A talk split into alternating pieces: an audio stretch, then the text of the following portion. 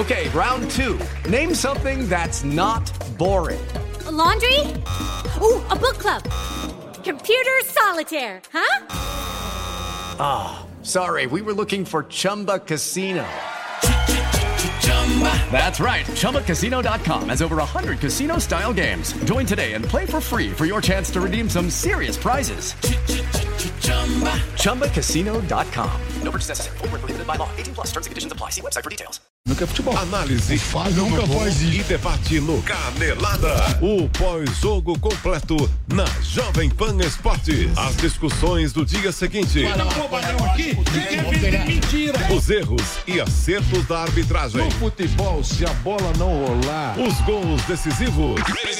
Canelada. Após os principais jogos da rodada na Jovem Pan Esportes. Você, conectado com a informação, rádio e internet. Jovem Pan News.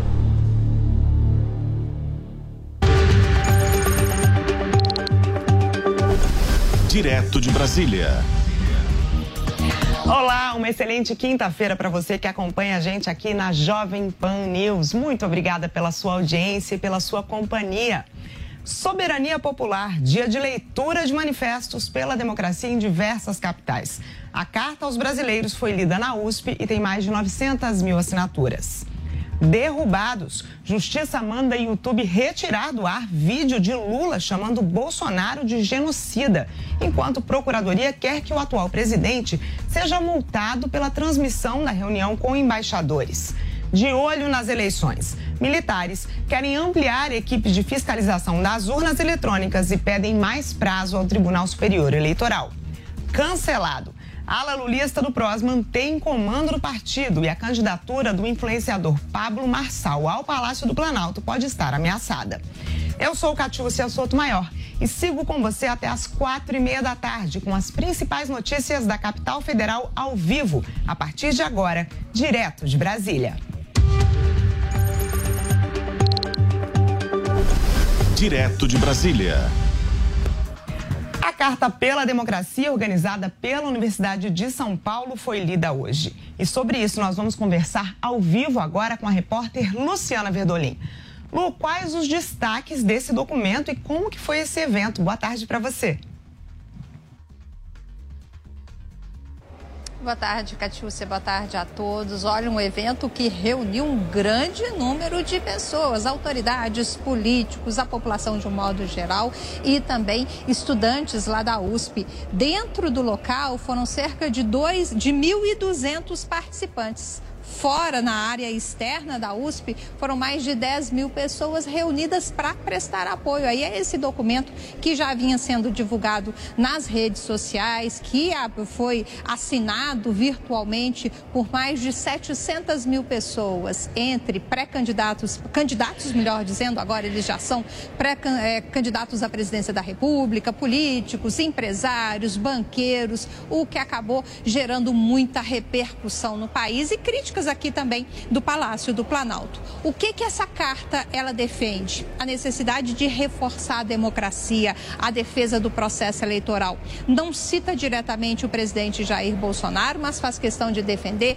a importância de se acreditar no processo eleitoral brasileiro, na segurança das urnas eletrônicas e teria sido motivada por aquela live que o presidente convocou, fez com embaixadores no Palácio da Alvorada aqui em Brasília, em que ele colocou em dúvida o processo eleitoral eleitoral a segurança das eleições brasileiras, o que está sendo muito criticado no país. Vale ressaltar que em várias localidades também houve protestos, atos de apoio a essa carta da USP em todos os estados brasileiros houve a sinalização de apoio e 21 universidades também apresentaram os seus documentos. Aqui no Palácio do Planalto, essa, toda essa movimentação foi vista como uma forma de criticar a atuação, o governo do presidente Jair Bolsonaro. O ministro Ciro Nogueira, ele foi irônico ao comentar que o ato tem um único objetivo de fazer oposição ao atual governo. Segundo ele, a a democracia não tem disfarces. Muito obrigada, Luciana Verdolim. Como ela disse, o manifesto também foi lido em outras cidades. Aqui em Brasília foi na UNB e a repórter Paola Cuenca acompanhou. O ato realizado em frente à Faculdade de Direito da Universidade de Brasília começou por volta das 10 horas da manhã e contou, inclusive, com a participação da administração superior da universidade. A reitora da UNB, Márcia Abreu Moura, estava entre os presentes. Tanto representantes do corpo de professores quanto do corpo de alunos e outros juristas que estavam presentes nessa manifestação utilizaram a palavra para sair em defesa da Constituição Federal, da democracia e também do processo eleitoral brasileiro. A carta aos brasileiros e brasileiras que foi confeccionada por ex-acadêmicos de direito da Universidade de São Paulo foi lida nessa manifestação. Mas outras quatro cartas também foram lidas para todo o público que acompanhava esse ato. Uma das cartas que foi lida é a carta da Coalizão em Defesa do Sistema Eleitoral, que falou a respeito de ataques periódicos, reiterados e sistemáticos à questão eleitoral, que, de acordo com eles, servem a um único propósito de gerar a instabilidade institucional e a desconfiança na população e no mundo a respeito do processo eleitoral brasileiro. Também foram lidas outras duas cartas que já foram entregues ao ministro presidente do Tribunal Superior Eleitoral, Luiz Edson Fachin. Uma carta que foi escrita por dirigentes de instituições federais de ensino e outra carta feita pelo corpo discente, o corpo de professores da Universidade de Brasília. Eles fazem também um apoio ao Tribunal Superior Eleitoral e ao processo eleitoral, além da defesa da democracia. Os estudantes do curso de de Direito aqui da Universidade de Brasília também fizeram uma carta que foi lida durante este ato. Eles, inclusive, relembraram o papel importante da UNP na luta contra a ditadura militar. É com muita preocupação que assistimos aos reiterados ataques ao processo eleitoral, à justiça eleitoral e às urnas eletrônicas. Por isso, o movimento estudantil permanece altivo, atento e a postos somando, somando esforços neste dia para defender a democracia. Durante o ato, nomes importantes na defesa da democracia na história brasileira foram relembrados pelos presentes. Além disso, também foram feitas manifestações, palavras de ordem pela manutenção da democracia e, em alguns momentos, o público presente neste ato chegou a fazer manifestações de apoio ao ex-presidente da República, Luiz Inácio Lula da Silva. De Brasília, Paula Cuenca. Cuenca. E sobre esse assunto também a gente conversa agora com o nosso comentarista José Maria Trindade. Boa tarde, Zé Maria. Qual que é o peso de um ato desses em São Paulo e em outras cidades a menos de dois meses do primeiro turno da eleição? Conta pra gente. É, a formação de opinião, né? Muito boa tarde, Catiúcia. Boa tarde a você que nos acompanha aqui nesta notícia importante de Brasília. Catiúcia, este é um momento importante sensível onde os candidatos vão formar opinião, decidir ali os blocos de apoio e principalmente ir atrás da opinião do eleitor e, posteriormente, do voto, porque primeiro é preciso formar uma consciência. E aí, o presidente Jair Bolsonaro procurou vários setores, representantes de setores como de agropecuária, de bancos e de vários outros setores. E o ex-presidente Lula tem uma estratégia de tentar definir que ele está fazendo um movimento nacional contra a tentativa de burlar a Constituição. Isso não existe nenhuma ameaça de quebra democrática ou ruptura constitucional. Mas mesmo assim, o discurso foi formado desta forma. Aí as cartas falam o óbvio. Nós estamos vivendo um momento em que o óbvio tem que ser dito. E é por isso que essas cartas reproduzem um sentimento nacional quem é que não quer a democracia? Quem é que não gosta da liberdade? Daí estas cartas água com açúcar, tentando definir o que todo mundo sabe, todos querem. Chegaram a dizer que o presidente Jair Bolsonaro deveria assinar estas cartas, principalmente a que defende a democracia. Nenhum presidente da República falou tanto em liberdade quanto o presidente Jair Bolsonaro. Mas ele entende que estas cartas estão eivadas de vícios de origem, ou seja, as pessoas que assinaram a carta.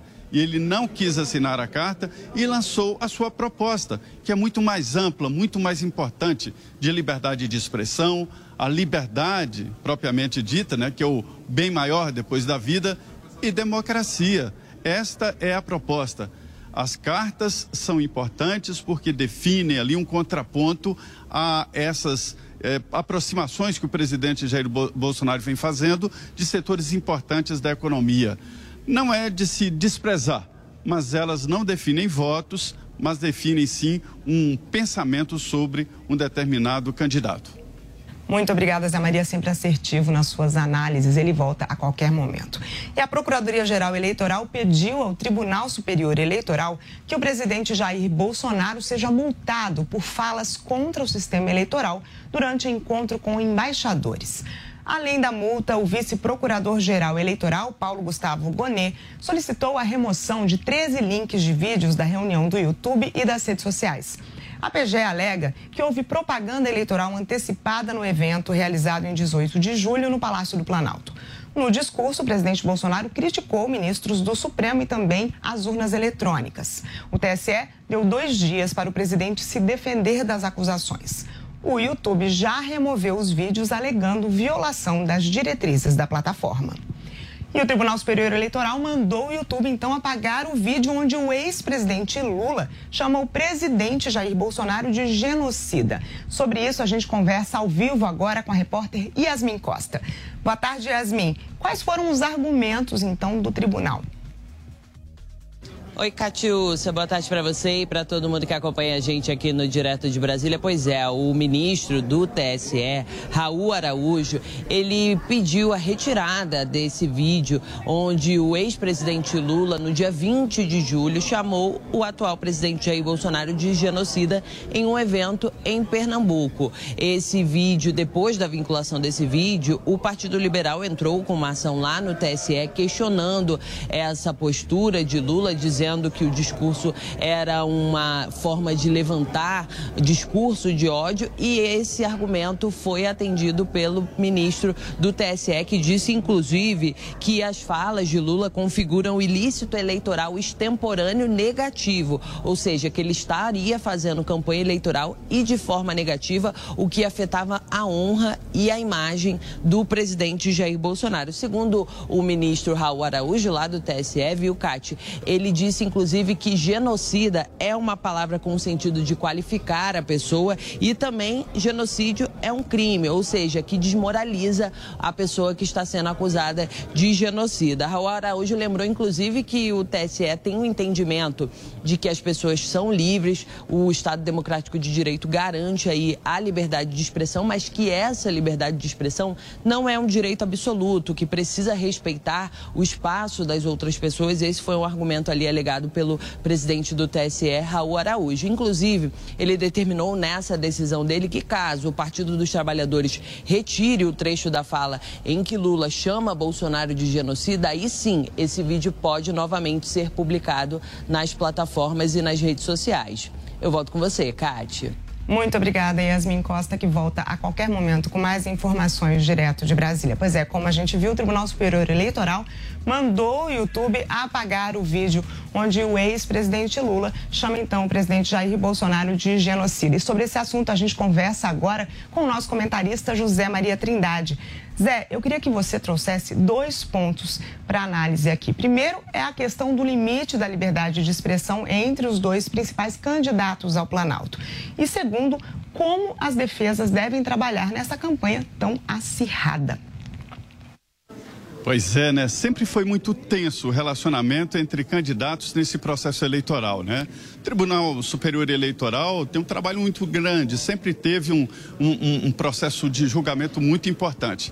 Olha, Catiúcia, houve um momento em que o principal ponto de uma campanha eleitoral era o marqueteiro. Escolhido a dedo, disputado por milhões, pagos milhões de reais, né? Mas isso passou. Hoje, as mídias sociais ocuparam um pouco o que os marqueteiros faziam, né? Mas restou um ponto importante que é a disputa jurídica. Todos os candidatos formam primeiro a bancada de advogados, ou seja, o núcleo jurídico da campanha. Eu estive recentemente aqui no núcleo de campanha do presidente Jair Bolsonaro e o vice-presidente, general Braga Neto, me mostrava exatamente funções desempenhadas durante esse processo. E o corpo jurídico aumentou. Há uma retomada de estratégia no sentido de que o quarto, terceiro e quarto turno estão montados, ou seja, depois do segundo turno haverá disputa judicial e depois da posse ainda mais disputa judicial. É por isso que o grupo jurídico está forte demais. A previsão é de mais desavenças e muito mais disputas entre os candidatos. O Tribunal Superior Eleitoral também se prepara e contratou juízes auxiliares para dar conta da demanda. Serão demandas de desconto de tempo de rádio e TV, retirada de material na, da internet e assim por diante. Ah, já havia essa previsão e a disputa jurídica, Catiúcia, está mais forte até do que a disputa, a disputa política, né? a disputa por espaço é, na, no coração do eleitor. É assim que será essa disputa mesmo.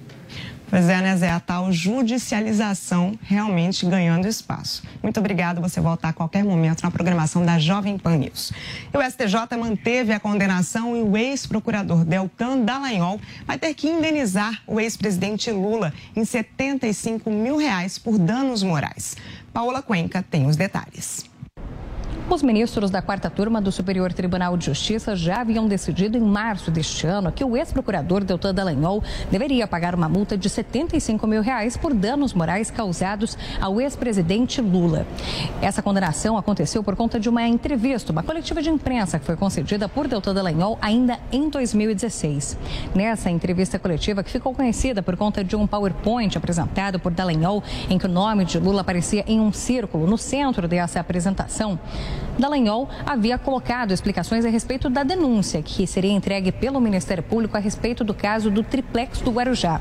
Acontece que na avaliação dos ministros do STJ houve excessos. O ex-procurador Dr. Dallagnol extrapolou os requisitos, as obrigações da sua função e também teria apresentado acusações contra o ex-presidente Lula que não constavam na denúncia oferecida pelo Ministério Público. Depois desta condenação em março deste ano, tanto o ex-procurador procurador Doutor Dallagnol, quanto o ex-presidente Lula e ainda a Associação Nacional dos Procuradores da República entraram com recursos a respeito dessa decisão do STJ. E foi então que o Superior Tribunal de Justiça, os ministros que compõem a quarta turma, ao avaliar esses embargos de declaração, avaliaram que não era possível fazer uma mudança sobre o mérito do julgamento, ou seja, o que já estava decidido. E então confirmaram que, de fato, Doutor Dallagnol deve pagar essa multa de 75 mil reais por danos morais. De Brasília, Paula Cuenca. Cuenca. E o Ministério da Defesa solicitou ao TSE mais prazo para inspecionar as urnas eletrônicas. E sobre isso a gente conversa agora com o repórter Bruno Pinheiro. Boa tarde, Bruno. Explica pra gente, além disso, os militares também querem ampliar o número de técnicos que vão analisar esse sistema, certo? Justamente, Cati, a você uma ótima semana. Quem nos acompanha aqui na Jovem Pan, essa indicação acontece após o ministro Edson Fachin excluir aquele militar Ricardo Santana após ele compartilhar uma informação que, segundo o ministro Edson Fachin, era uma informação que era falsa, uma fake news em relação às urnas eletrônicas. O que acontece então? Amanhã encerraria então o tempo que foi estabelecido para que fosse feito essa inspeção em relação às urnas eletrônicas. Só que as Forças Armadas acabou enviando esse novo documento, um ofício, uma solicitação que fosse estendido até o dia 19 do mês de agosto, para que fosse é, antecipado, na verdade, ou melhor, adiado, na verdade, essa inspeção, então, por mais alguns dias. E além de solicitar, aumentando até o dia 19 de agosto, indicaram também outros nove nomes de militares, para que possam também chegar até ali para acompanhar o sistema eleitoral, as urnas eletrônicas e essa configuração. Se de fato existe é, essa, um espaço de hacker, se consegue alguma invasão ou se encontram alguma é, informação sobre as urnas que de fato seja o, essa orientação das Forças Armadas. Então, a expectativa é essa resposta. Segundo a informação, viu, Cati, que não haverá nenhuma dificuldade, porque a liberação é até na última semana do mês de agosto. O que vale ressaltar que um ano antes das eleições, em outubro de 2021, já estava liberado essa inspeção. Só que as Forças Armadas resolveu somente já na última hora acompanhar o sistema eleitoral. A gente ainda antecipou ontem uma informação, só para finalizar, que também as Forças Armadas e o Exército informou que não vai substituir Ricardo Santana, que é aquele outro militar que havia sido excluído realmente dessa comissão após compartilhar essa informação falsa. A gente vai continuar acompanhando para saber de fato qual será essa resposta, se será autorizado as Forças Armadas continuar até 19 de agosto acompanhando o sistema eleitoral e muito mais sobre as urnas eletrônicas, porque esse é o assunto que está discutindo e ganhando espaço, dividindo opiniões até outubro, que são as eleições. É, Cátia? Ótimo, Bruno. Qualquer novidade, você volta para falar com a gente, então. E o deputado Daniel Silveira, do PTB do Rio de Janeiro, registrou sua candidatura ao Senado nesta quarta-feira. O agora candidato foi condenado à prisão pelo STF por ameaçar ministros do Supremo, mas foi perdoado pelo presidente Jair Bolsonaro. Daniel Silveira declarou ter um patrimônio de 327 mil reais, dos quais 132 mil foram cadastrados como dinheiro em espécie. A mulher de Silveira, que disputará uma vaga na Câmara, disse possuir mais de 500 mil reais em conta corrente. Em 2021, Paola Daniel recebeu auxílio emergencial para pessoas em situação de vulnerabilidade. O ex-juiz Sérgio Moro registrou a candidatura também ao Senado pelo Paraná. O ex-ministro da Justiça declarou ao TSE ter quase 1 milhão e 600 mil reais de patrimônio. Só que o valor é menor do que os 3 milhões e 700 mil reais que o ex-ministro afirmou ter recebido pelos serviços prestados para uma consultoria americana. Moro disse que recebeu salários brutos de 45 mil dólares durante os 12 meses em que prestou serviços. E o Tribunal Superior Eleitoral devolveu o comando do PROS à ala que apoia o ex-presidente Lula e é contra a candidatura de Pablo Marçal. E sobre isso a gente volta a conversar agora ao vivo com a repórter Yasmin Costa. Yasmin, como que essa decisão pode afetar a corrida pelo Planalto? Explica pra gente. Pois é, Catiúcia, isso pode realmente modificar essa corrida presidencial, o número de candidatos aí que vão participar dessa corrida eleitoral, concorrer na presidência da República. Porque, como você disse, o PROS, o comando do PROS foi devolvido a Eurípides Júnior e Júnior e à frente do PROS, ele é um apoiador, ele já se declarou, ele faz parte daquela ala que quer apoiar o, o ex-presidente Lula nessa corrida presidencial já no primeiro turno. Quando o comando do PROS estava com Marcos Holanda, foi lançada a candidatura de Pablo Marçal para concorrer à presidência da República e ficou nesse vai e vem, enquanto Eurípides Júnior, enquanto a, o comando do PROS se dividia entre Eurípides Júnior e Marcos Holanda, Holanda ficou nessa inconsistência de candidatura oficial do PROS. Fato é, com a devolução de Eurípides Júnior para ir representar a legenda, para ser o comandante dessa legenda, pode haver uma mudança nesse jogo, nesse xadrez político, porque, como eu disse, ele é um apoiador, ele faz parte daquela ala que quer apoiar o ex-presidente Lula nessa corrida presidencial. Para a gente entender o que, que aconteceu. Em 2020, Eurípides Júnior ele foi destituído do cargo cargo de presidente nacional do PROS por uma decisão interna ali dos próprios filiados, que alegaram que havia desvio de recursos, inclusive é, de, desvio de recursos por parte de Eurípides Júnior. E aí ele foi ao Supremo, foi ao TJ, questionou essa decisão, teve uma decisão favorável a ele, depois uma contrária e a, e, e a, contrária permaneceu e Marcos Holanda ficou à frente e lançou a candidatura de Pablo Marçal à presidência da República. Mas agora, por quatro votos a três, o Tribunal Superior Eleitoral decidiu que Eurípides Júnior deve voltar à presidência do PROS e agora a gente precisa acompanhar toda essa dinâmica, porque caso isso seja mantido, caso Eurípides Júnior se mantenha ali na presidência do PROS, pode haver sim uma mudança na corrida presidencial, porque ele já sinalizou que pretende apoiar o ex-presidente Lula e retirar a candidatura de Pablo Marçal. A gente vai precisar acompanhar isso de perto, Catiúcia. Perfeito, Yasmin Costa, que volta a qualquer momento na programação. Muito obrigada. Após se declarar branco ao TSE, o vice-presidente Hamilton Mourão se manifesta nas redes sociais. O vice-presidente da República, que deve disputar uma vaga no Senado pelo Rio Grande do Sul, foi criticado por mudar a etnia após quatro anos. No Twitter, Mourão atribuiu a mudança a um erro de preenchimento e disse que é descendente de índios com muito orgulho. Abre aspas. Está estampado no meu rosto e na minha pele, independentemente de qualquer formulário burocrático. Resolveram fazer um escarcel com um simples erro de preenchimento de um formulário. Fecha aspas. O Ministério Público recorreu da decisão que autorizou prisão domiciliar de agente que matou petista em festa em Foz do Iguaçu. Segundo o MP, houve uma completa omissão do poder público. Os procuradores pedem a transferência de Jorge José da Rocha Guaranho para uma penitenciária.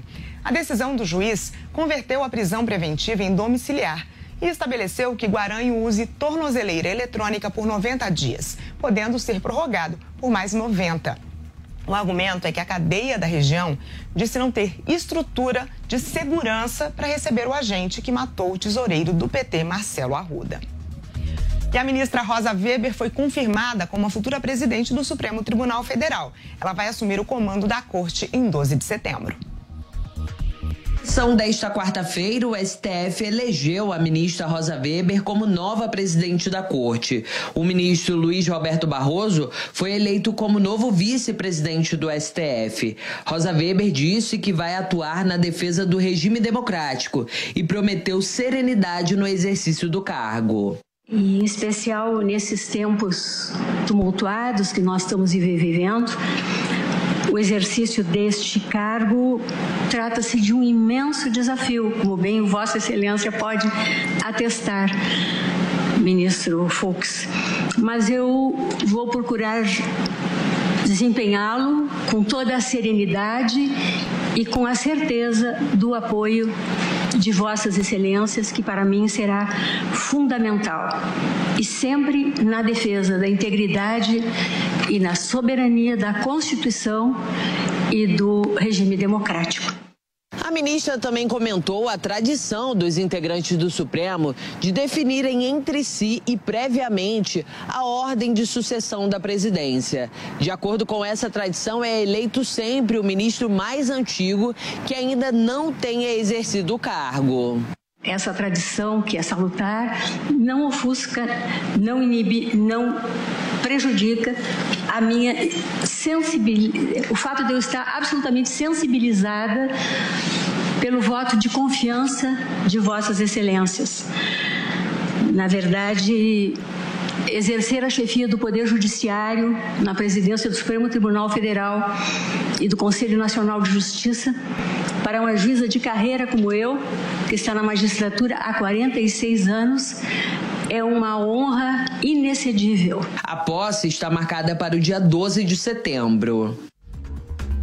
Hora certa, agora são 4 horas e 26 minutos pelo horário de Brasília. Muito obrigada pela sua companhia. Estamos de volta amanhã, direto de Brasília. A gente se vê. Jovem Pan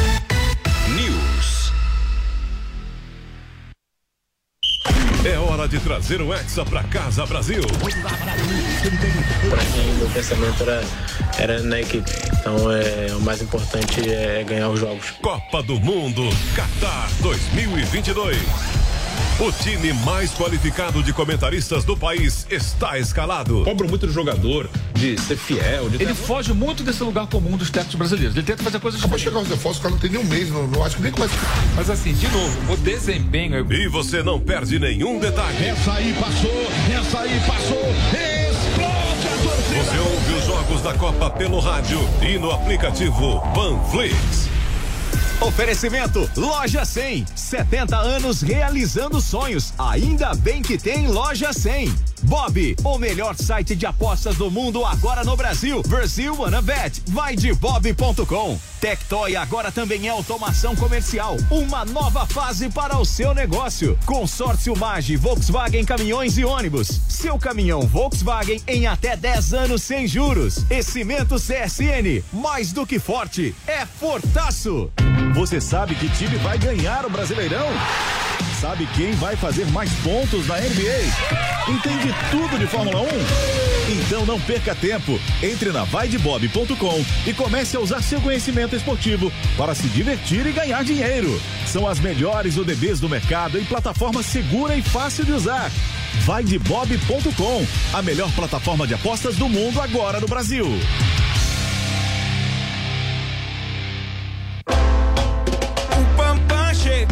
Passar por apuros segurando a vontade do número 2 fora de casa. Conheça Pampam e garanta o bloqueio dos odores desagradáveis. Espirre cinco vezes na água do vaso antes de sentar e pronto. Acesse agora usepampam.com e saiba mais.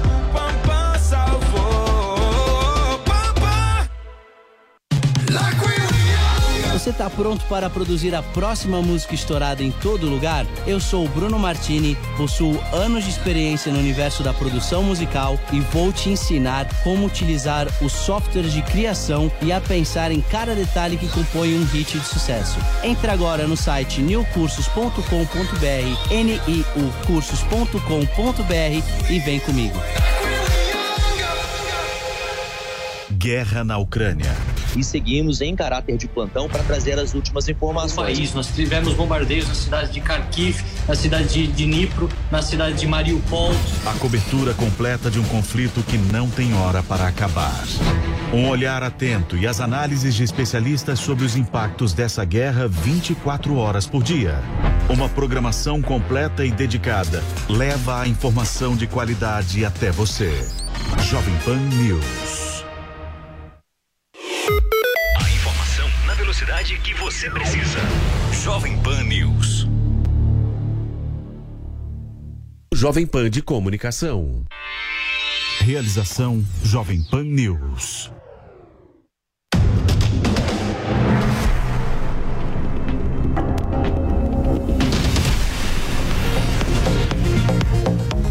A análise dos principais assuntos do dia. Esse é o Opinião com Marco Antônio Costa e Fábio Piper nos comentaristas PAN. Eu sou o William Travasso. Muito boa tarde, senhores. Boa tarde, William. Piper, na audiência da Jovem Pan. Tudo bem, senhores? Vocês estão acompanhando desde cedo. Aí o Brasil acompanha as manifestações pela democracia que começaram hoje em São Paulo após a leitura de dois manifestos da Faculdade de Direito da USP. A carta a brasileiras e aos brasileiros em defesa do Estado Democrático de Direito foi elaborada por juristas e aberta a assinaturas de toda a população. No início deste programa, o documento já tinha mais de 900 mil signatários. Já o manifesto em defesa da democracia e da justiça foi articulado pela Fiesp e assinado por mais de 100 entidades, incluindo sindicatos, universidades e grupos de empresas e bancos. Tivemos também manifestações no Rio de Janeiro, na PUC e em várias outras unidades nos estados da federação. E a pergunta da nossa produção é a seguinte: pergunta dos pontos. A nossa democracia precisa de defesa, Marco Antônio? Bem, William, eu acho que eu contei só no vídeo que você passou uma centena, talvez milhares de máscaras, muita mortadela, porque tava, né, um monte de sindicalista, sindicato, bandeira de partido, uma coisa horrível. Que mais? É... A pergunta que fica, né? Tem alguém que é contra a democracia? A resposta é simples. É que nem aquela vez que o padre Fábio de Mello foi no programa do Jô Soares com a bandeira, com a camiseta Somos Todos contra a Pedofilia. Todo mundo é contra a pedofilia. Menos um grupo de malucos esquerdistas que hoje né, defende pedofilia como se fosse uma espécie de doença e não uma transgressão, um crime, um absurdo. Então você vê, você vê nessa movimentação de alguns ungidos da USP que acabam contaminando esse meio acadêmico, e a gente sabe disso, né? Eu vou dar aqui o data marco para o Piperno, ele já está acostumado, porque é uma realidade. 90% desse ambiente intelectual, talvez 95%, é contaminado por uma visão esquerdista. Isso tem a ver com Gramsci, isso tem a ver com a escola de Frankfurt, isso tem a ver com o ambiente intelectual, não só brasileiro, isso é no mundo inteiro. E qual que é a pauta deles? A pauta deles é essa cultura de medo. Como que eles influenciam as pessoas? Com medo. Eles usam o medo para tentar estimular alguma pauta subjacente. Qual que é essa pauta subjacente?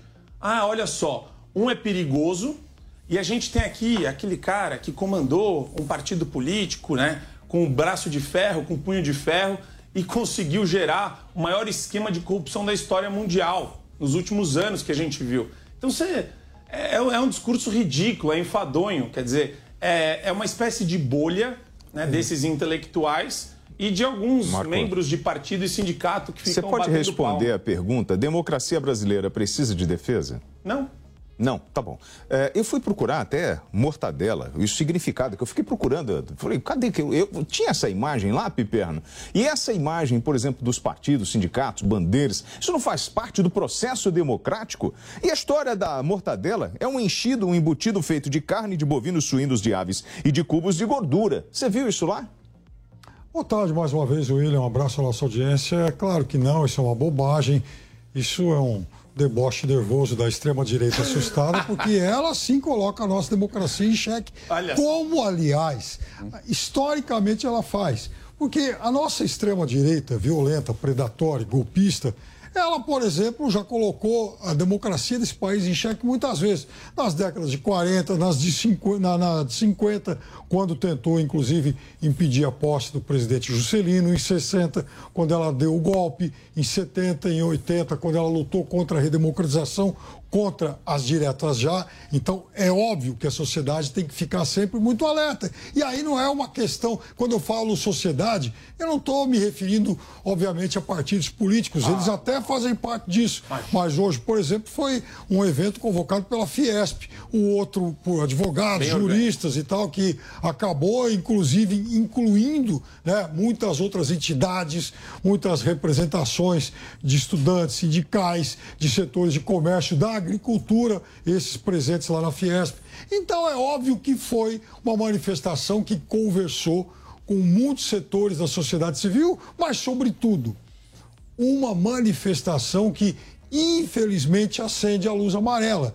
Porque é, estivéssemos nós vivendo um período de normalidade democrática Nossa. sem que um grupo tivesse de forma rasteira e abjeta ameaçando as, as nossas conquistas democráticas, movimentos como esse, manifestações como essas que a gente testemunhou hoje, não teriam ocorrido e seriam absolutamente fora de tempo, espaço e contexto. Mas, infelizmente, as, as ameaças que a gente tem testemunhado não nos deixam é, de é, acender realmente todos os nossos alertas. Quais são as ameaças? Você pode dizer, você então está me dizendo que existe um plano para implantar a ditadura no Brasil? Esse é um dos, dos, dos levantes? Até existe, existem sim tentativas de a, atentados contra a nossa democracia. Eu sempre fala, digo aqui que, inclusive, fala. a gente tem.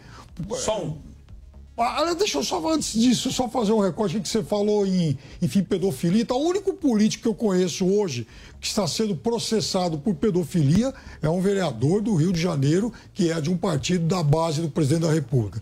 Mas, voltando então a questão dos Nossa, atentados. Você, fez. O, ah, você misturou, você citou, você relacionou de forma leviana, leviana, leviana a esquerda a pedofilia. Não e tem. eu tô não, te não, falando é que isso é pauta. eu tô te é falando é que estou te falando, ninguém defende muito pedofilia. Ninguém isso é, isso é leviano e maldoso e irresponsável.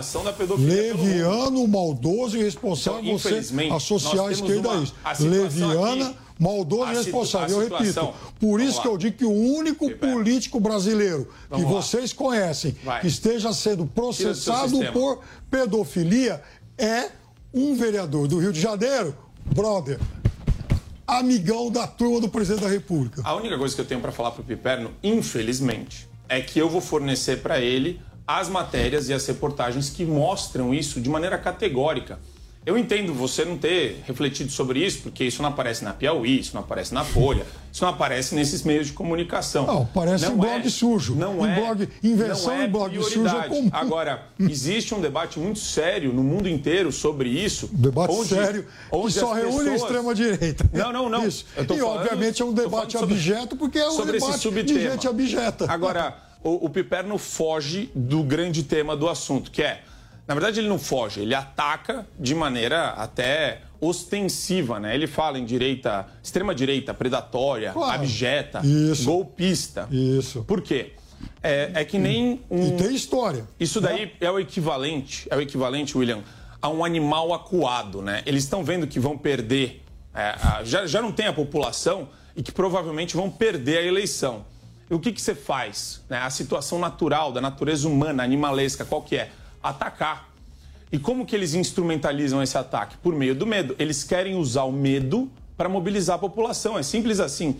Quem não enxerga isso é, na verdade, tem algum tipo de cegueira ideológica, porque está muito claro. Você vê a manifestação fora da USP, e lá no Largo São Francisco, e fica muito claro que é uma pauta de sindicalistas que perderam a boquinha, que apoiam a revogação da reforma trabalhista, é uma pauta de partidos de extrema esquerda que apoiam o Lula. É o grito fora Bolsonaro, no meio dessa manifestação que aconteceu lá na USP. É a esquerda que está acuada? É, é muito evidente. Liderando claro. todas as pesquisas à presidência? Piperno, Sim, porque e eles você sabem me disso. diga, por A favor, última Piperno, pesquisa- a você última levantou, pesquisa que a gente já existe um risco de uma ditadura Ah, nesse sim, país? não, existe sim. Esse lado é golpista, esse lado quer usar as Forças Armadas, por exemplo, para atropelar o processo eleitoral. Já ameaçou Você mesmo já falou não que isso não é reconhecer, já ameaçou Você já não falou que isso não é reconhecer resultados. Eles já ameaçaram isso, já ameaçaram não jogar dentro das Tá vendo quatro que é tudo linhas. meio ameaça? Então, aí que tá o Você negócio. tem o Supremo Ué, que está jogando fora das quatro Ué. linhas e ele vira e fala ameaça, ameaça. Não tem nada provado e é tudo subjetivo. Olha que bizarro. A gente está numa discussão de loucos aqui. Parece uma discussão de é, entre as pessoas que não se escutam. O Piperno se nega a reconhecer o que está acontecendo hoje no Brasil. É um negacionista Não, da realidade. Eu estou reconhecendo. E ele sim. tem esse problema o Brasil porque tem um bando de golpistas salafrários que tentam, inclusive, falam em ruptura institucional. Ninguém Quer dizer, fala isso. Opa! Você não está vendo isso em lugar algum. Nossa, Tô. Me fala então. Muito, me dá uma fonte muito. oficial.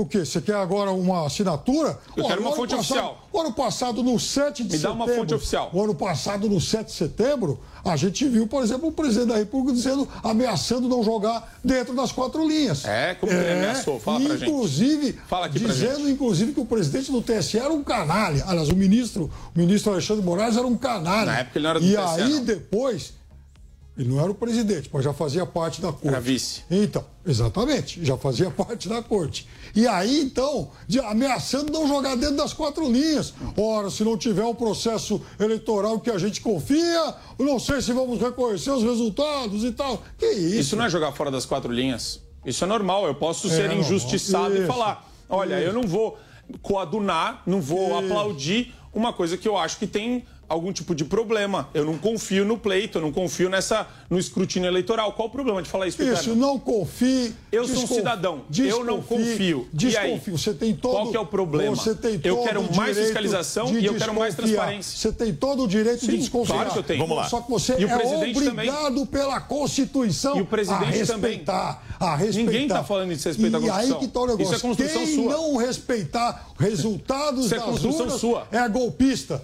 E eles não, aliás, em momento algum, É. eu vi uma declaração do presidente da República e dos seus comparsas, dos seus cúmplices, dizendo o seguinte: eu vou respeitar o resultado das urnas. Ele já falou um milhão de sejam vezes. eles. Já falou um milhão de vezes. Sejam eles quais forem. Já falou um milhão de vezes Não isso. falou. O Senhores. que ele faz e é saudável para qualquer democracia e é um princípio de viés liberal é a premissa de desconfiar do Estado Pode sempre. desconfiar.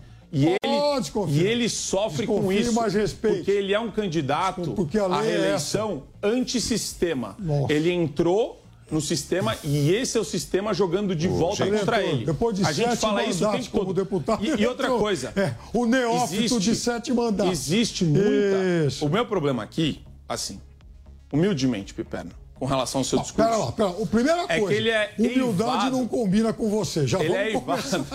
Ele é eivado. Vista as sandálias Obrigado. da, da Obrigado pelo carinho. Ele é eivado de. é, aí eu não gosto até de falar a palavra, mas eu acho que é, não é por dolo, é mais por uma, um pouquinho de ignorância com relação a- aos fatos que aconteceram junto ao Supremo Tribunal Federal. Você. é- essa é uma questão categórica, é objetiva. A gente enxerga uma posição ativista dos ministros. E agora eu vou falar para você como se a gente estivesse numa mesa de bar. Eu chego e falo, Piperno, os juízes do Supremo Tribunal Federal, os ministros, estão agindo de forma ativista. Isso é um fato. Isso é um fato. você. É inquestionável você. isso. Não. Tem muita você. gente, inclusive o teu candidato aí, o Pra Luiz você. Inácio, o Luiz Inácio já falou isso, Pra você. inclusive. E, e você está querendo defender uma posição que é de uma supremocracia, de uma juristocracia, que se coloca acima do bem e do mal, querendo dizer o que é fake news, o que é verdade, o que não é, é, o que é discurso de ódio, o que não é. E isso é muito perigoso. Aqui eu tô, eu tô te conclamando, Piperno, para atentar a esse tipo de posição, porque se isso fosse contra vocês, eu nunca aceitaria. Eu nunca aceitaria um, um Supremo Tribunal Federal que fosse atrás de deputado da esquerda, que fechasse meio de comunicação da esquerda. É isso que nos diferencia aqui. bom, isso que diferencia vou- a postura do que você momento, chama de é, extrema-direita 16 golpista 50, da sua posição, que eu achava que era moderada, mas eu tô vendo que você é um extremista. Porque a Bolsorete aqui, que inclusive me chamou de ignorante. Não, ao que- eu acho eu, que- eu no- queria que a Bolsorete que me chamou de ignorante, não existe ignorante no bom sentido, No bom o. Bolsorete. É de ignorar. Inclusive, Você ignora eu não vi a Bolsorete em momento algum defendendo, por exemplo, o portal 247 que Bolsorete. teve vídeos suspensos pelo YouTube.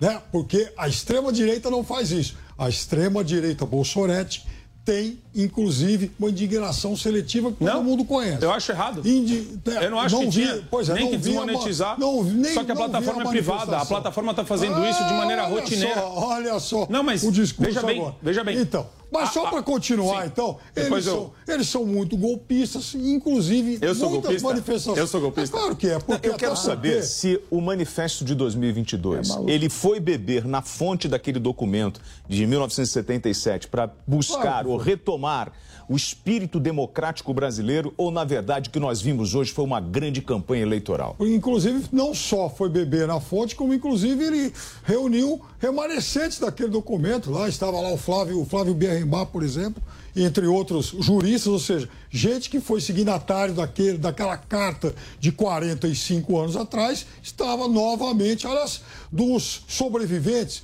dos 20 sobreviventes, 18 assinaram o documento. Inclusive, é, esse que eu acabei citando. Marco, Agora, palanque eleitoral ou resgate da nossa democracia? Então, se eu sou a Bolsonarete, a gente tem aqui a Lulete, travestida de Cirete. É Cirete que vai virar Lulete depois. Original. Mas tá, eu tenho que fazer uma equivalência, pelo menos. e você Mas- ainda é Pinochet também. Mas aqui o problema do, do, do Fábio é o seguinte, do Piperno. É, ele, ele realmente está entoando um discurso que ninguém mais acredita, ninguém cai nessa balela. É muito claro que a- essa ala acadêmica tem uma predileção para um lado, que é o lado da esquerda. Isso é, é instrumentalizado pela classe política, por sindicalista, por essas entidades que se beneficiam desse discurso. É, é um discurso que, no meu entender, é muito raso. E quando faz ainda algum tipo de vínculo com a- o regime militar, fica muito clara a demagogia. E é uma demagogia é, boba, é, é uma espécie de sentimentalismo bobo, raso, superficial, que não leva a lugar algum. Eles só querem gerar esse discurso odioso de demonização. Eu estou falando com uma pessoa aqui do meu lado que já demonizou o Bolsonaro de todas as formas. Só que o candidato dele está agora respondendo e já vai retirar dos canais das redes sociais a atribuição de genocida ao Bolsonaro. Por quê? Porque é falso. Só um doido varrido chama o Bolsonaro de genocida. Só que a mídia inteira fez isso nos últimos três anos. É um bando de louco. Só acredita em louco quem é estúpido, energúmeno ou muito desatento e ingênuo. Sim, então esse é o ponto. Só chama de genocida uma pessoa completamente tresloucada. Não dá para você levar a sério um ser humano que fala isso. Não vou nem falar quando ele disse no Pânico que o Bolsonaro não é gente, não é ser humano. Isso daí é o cúmulo dos absurdos, que eu, eu- do maior absurdo que eu já vi na minha você vida. não defende a liberdade de expressão? Mas eu posso criticar as a- a- as- o conteúdo que eu considero ruim, energúmeno, fraco, tolo, enviesado e manipulativo. Mas você está aplaudindo uma decisão de retirar um conteúdo. do Não, ar. é uma decisão de cunho eleitoral, porque isso daí cai na legislação ele- eleitoral como difamação da pessoa do Bolsonaro. Como você pega Isso um eu falei, deixa eu falar uma coisa só para ficar claro. Você pega uma Eu sempre falei pro William que é comum no período eleitoral essa briga para retirar conteúdo que é difamatório de cunho pessoal, que não tem nenhum interesse eh, no debate político. Isso sempre existiu, não é a primeira vez. Agora, no meu entender, quando você fala em rede social, eu sou a favor da maior liberdade de expressão e abertura possível. Estou vendo. Bom, em relação, só uma última coisa em relação ao documento, para ficar muito claro 40 que não segundos, é uma manifestação, por exemplo, de cunho político partidário. Por sinal, ah, não? participaram, foram signatários dessas cartas três dos candidatos que pensam de formas diferentes: Ciro, Lula e também a Simone Tebet. e também reuniu de entidades quem? de, eh, que vão, por exemplo, lá da Fiesp, que me parece que não é uma entidade marxista-leninista, até sindicatos de trabalhadores, passando por professores, estudantes, jurídicos, acadêmicos de muitas áreas, pessoas comuns, pessoas que não têm, inclusive, nenhum, nenhum outro tipo de vinculação ligada a alguma entidade profissional. Então, foi uma manifestação da sociedade Então, Piperno, mas não é a história de todos contra um, quando você fala do Ciro, da Simone e do Lula. Na verdade, não são todos contra Bolsonaro? São todos contra essa empulhação que está aí. Agora, o que É. não quer dizer que eles pensem da mesma forma. São pessoas que pensam de formas muito O que eles acham diferentes da, e são adversários. da assinatura, por exemplo, de instituições financeiras? Né? O presidente, por exemplo, do Banco do Brasil, Fausto Ribeiro, defendeu a posição de neutralidade dos bancos estatais em relação ao Manifesto pela Democracia elaborado pela Fiesp. O Banco do Brasil e a Caixa Econômica Federal votaram contra a adesão da Federação Brasileira dos Bancos, a FEBRABAN, ao documento. O Ribeiro declarou que todos os bancos são a favor da democracia, mas que acredita que, abre aspas, a FEBRABAN não deve se manifestar em questões políticas. Fecha aspas. Vocês concordam com ele? É, eu acho que está muito evidenciado que você tem um grupo político que tomou conta do Estado, Estou falando dos pegou bancos, a tá? elite empresarial brasileira e, né, de uma forma muito sinérgica, eles criaram laços e vínculos de caráter comercial, negocial, é, né, de, de uma forma que isso fosse reproduzido ad eterno. É o grande esquema do petrolão, é o esquema antigo do mensalão. Então, o PT e os partidos de esquerda, eles têm uma fixação pelo poder. Eles não estão interessados em política pública, eles não estão interessados em nada. É o poder pelo poder. O projeto deles era ficar 50 anos no poder. Eles queriam se perpetuar no poder. E eles não aceitam nenhum tipo de pessoa que lute contra o sistema, porque eles vivem do sistema. E eles usam o sistema para interesses próprios e pessoais. Então é muito simples. Você vê quando essas entidades são cooptadas, que nem ele falou da Fiesp, eu não sei se é inocência do Piperno. Eu quero acreditar que é. O líder da Fiesp, o presidente, foi filho do vice-presidente do Lula. Quer dizer, qual que é filho do vice-presidente do Lula? Agora me explica isso, Piperno. Como é que você pode ser tão ingênuo de acreditar que não existe um comando político numa instituição como a Fiesp? Só Você- pode ser ingenuidade, eu- eu porque o dizer- SCAF está na Então, vida política hoje quero também. dizer- eu quero dizer para você que. É muita ingenuidade. É muita leviandade sua fazer esse tipo de associação como se a Fiesp fosse uma entidade dirigida de forma autocrática. O cidadão, Presidente o não Josué... manda. Presidente não manda na Fiesp. É claro É isso que, que tá ele manda, mas ele não manda sozinho. Né? É, é- é bom que isso Ele não coloca a turma claro. dele nos órgãos de Ele fica- nomeação. Ele, inclusive, a Fiesp tem muita gente que, inclusive, é oposição a ele e como um grande, uma entidade que tem vários setores, vários segmentos, vários partidos políticos, né? é, entre os seus associados, É. tem que compor. É assim, olha como é ingênuo. Então, É- vejam é, bem. assim que o Paulo Então, Scaff ficou bem. 15 anos na Isso, Fiesp. Exatamente. É muita ingenuidade O achar que Paulo não é Scaff- verticalizado. O Paulo Scaff... É muita ingenuidade. O Paulo Scaff, bolsonarista de quatro costados, diga-se de é. passagem. O Paulo Scaff, que inclusive é. é. bolsonarista até hoje, inclusive queria ser candidato a senador em São Paulo com o apoio do presidente Bolsonaro. Veja como você pega um malandro, um malandro leviano. Agora, o- a verdade é, o malandro? seguinte: é a gente vê, por exemplo, a Febraban. A Febraban, até onde eu sei, também não é uma entidade que sai com uma estrelinha vermelha no peito. E também tem lá o seu documento pedindo democracia, pedindo a manutenção da democracia. E vejam só vocês, nesses eventos hoje, um dos oradores mais emocionados e tal era um certo Armínio Fraga, alguém comumente ligado à banca internacional, né? Alguém Tucano. que, inclusive, próximo aos Tucano. tucanos, é verdade? Tucanão. Estava lá. Tucanão Tava lá. das Um antigas. homem de, ligado a Jorge Soros no passado. Vejam só vocês. Deve estar agora com uma, estra- com uma estrelinha vermelha também. Outro que estava lá, emocionado, fazendo um discurso é pró-democracia. daí. então, eu quero dizer para vocês o seguinte: você tem lá desde sindicalistas, aqueles caras que fazem, são figuras históricas do movimento sindical, até empresários, empresários modernos, reformistas, e que reformistas. incluem várias categorias. Hoje, por exemplo, aliás, hoje eu vi uma foto num portal, por exemplo, do Roberto Rodrigues, né, uma figura histórica do agronegócio, aquela recepção ao ex-presidente Lula lá na Fiesp. Aliás, vocês abram o site da Fiesp, está lá, Roberto Rodrigues fazendo parte das pessoas E você tem a. Folha falando que o Lula abaixou para pegar uma caneta e mostrar virilidade para a Fiesp e para os seus integrantes.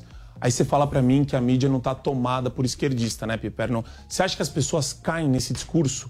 É- é- já acabou, Piperno. A farsa acabou. É isso que tem que ficar claro para vocês. você. Essa farsa manipulativa Não, farsa- acabou. farsa e vocês manipula- não sabem lidar com isso. A e vocês só conseguem se impor por exemplo, por meio do é da grito, tal da primeira dama golpe. que vai lá É só isso que vocês debochar conseguem fazer. de religiões afro. Vocês- né? ninguém Como debochou de dia, religião nenhuma. né? Então ela foi lá fazendo comentário em Mentira. rede social, no É Instagram, mentira. e apagou, porque não teve a dignidade É de manter. Apagou, não teve a dignidade de manter o comentário que mentira. ela fez. Voltamos se pra quiserem, quarta série se do Fundamental. quiserem, se vocês quiserem, inclusive, eu vou republicar, eu vou retuitar o comentário que ela fez. Essas cartas, esse manifesto em favor da democracia. Imagine os senhores que uma pessoa hoje está ligando no noticiário e recebendo toda essa informação. Eh, imaginem qual é a leitura que ela tem, que a nossa democracia realmente está ameaçada, e aí eu gostaria que os senhores, por favor, me apontassem onde estão essas ameaças, por gentileza.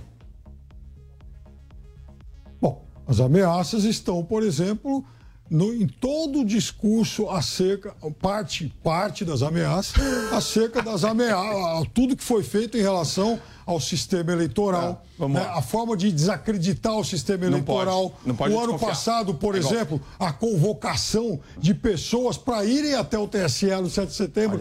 Lembram aquelas dezenas de caminhões que foram estacionados bem na frente lá, popular. inclusive furando o bloqueio para intimidar os ministros da corte, estimulados pela turma aí.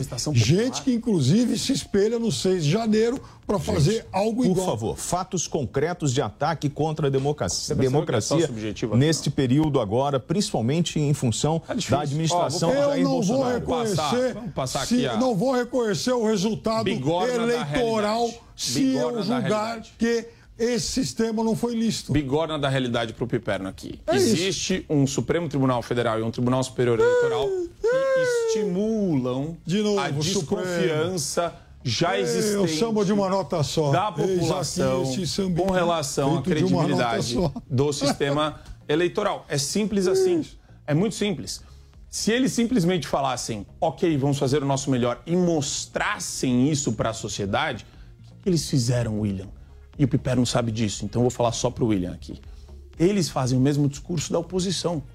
Aí fica todo mundo com a ideia na cabeça de que, opa, peraí, se o Tribunal Supremo, tanto o TSE e o Supremo, estão fazendo o mesmo discurso que a oposição e a mídia, tem alguma coisa errada no samba, que ele está falando aqui que é de uma nota só, mas são várias notas. E daí o que fica gerando mais desconfiança na população não é o Bolsonaro, é a própria postura dos ministros. Que nem o Barroso. De novo, tem que lembrar o Piperno. Que tipo de William. ministro fala. Só me responde isso. Tenta, vamos tentar ser honesto intelectualmente aqui. Você acha certo um ministro falar, vamos ver o tamanho do fascismo no dia 7 de setembro? Você acha que isso é adequado para um ministro do Supremo? Só responde isso para mim.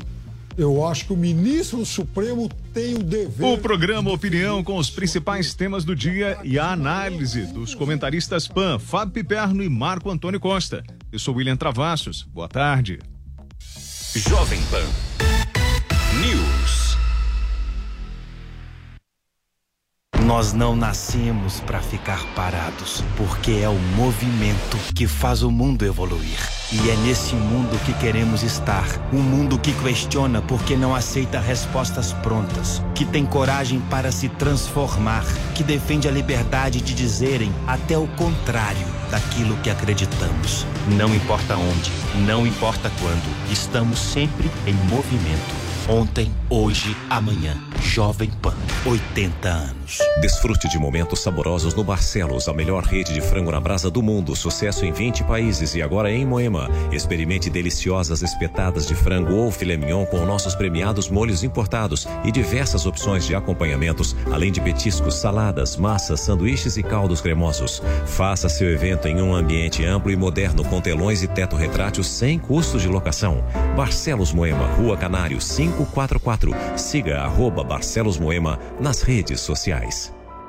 Para estar sempre inserido no mercado de trabalho e acompanhar o que há de mais novo no campo do conhecimento, é preciso estar com estudos em dia. E é por isso que a Nil Cursos oferece os conteúdos mais relevantes da atualidade, com professores renomados e experiência na prática. Tudo isso para você aprender novas habilidades quando, onde e como quiser. Para conhecer os nossos cursos é fácil. Acesse niucursos.com.br. Um novo jeito de aprender.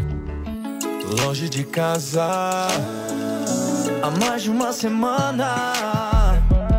Milhas e milhas distante do meu amor.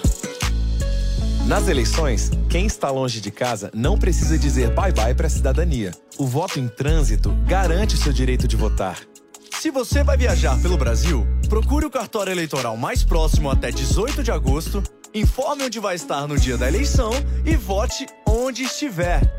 Estou a dois passos do paraíso.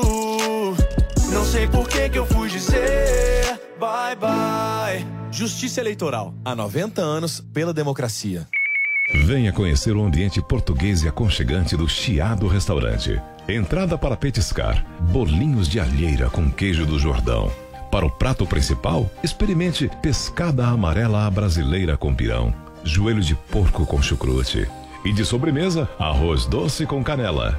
Imperdível. Chiado Restaurante Bar, Avenida Jurucê 776, Moema. E-mail reservas arroba chiadorestaurante.com.br Os pingos nos is. Os pingos nos is. Política, economia e a análise das notícias do dia em um bate-papo com o time de comentaristas que não tem medo de dizer a verdade. Os pingos nos is. De segunda a sexta, na Jovem Pan News.